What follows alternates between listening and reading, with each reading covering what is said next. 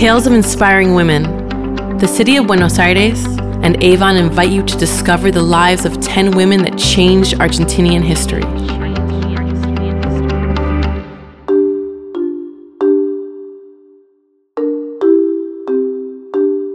Aimee Painé, the first female singer of Mapuche origin who did not only defend and publicly claim for the rights of her own culture, but she did it in Argentina's darkest hour.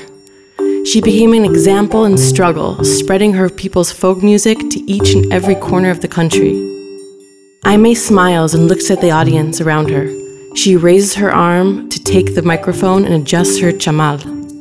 She's about to sing in front of a huge crowd, but she is also about to do something that nobody, much less a woman, has done during the dictatorship and the male chauvinism reigning in the 70s. Aimee sighs, and as if it were one of those decisive moments in the films when the main characters take a gigantic step forward, she starts singing in her native Mapuche.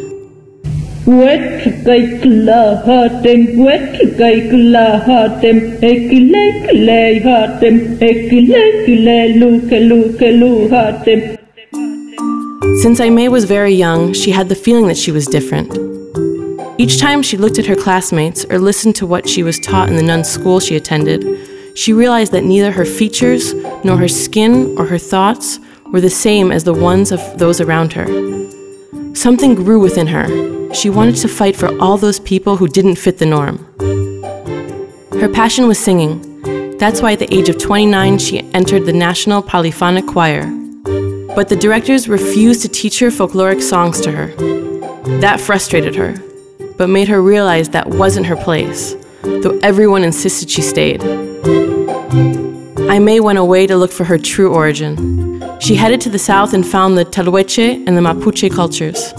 She finally met women like her.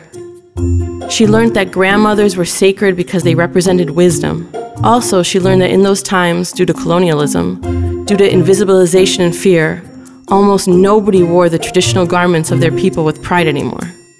Aimee decided to change that. She traveled to each and every corner of Argentina singing in Mapuche, always wearing the traditional garments and filling her recitals with lessons, stories, and speeches about freedom. That's how she became the first female Mapuche to ever teach about her culture.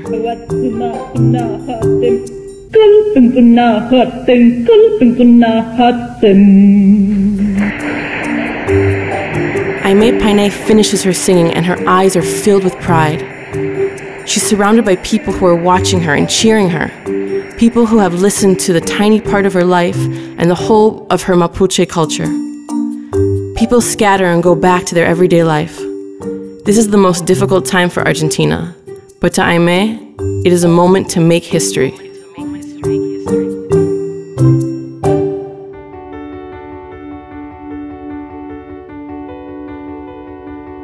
Tales of inspiring women.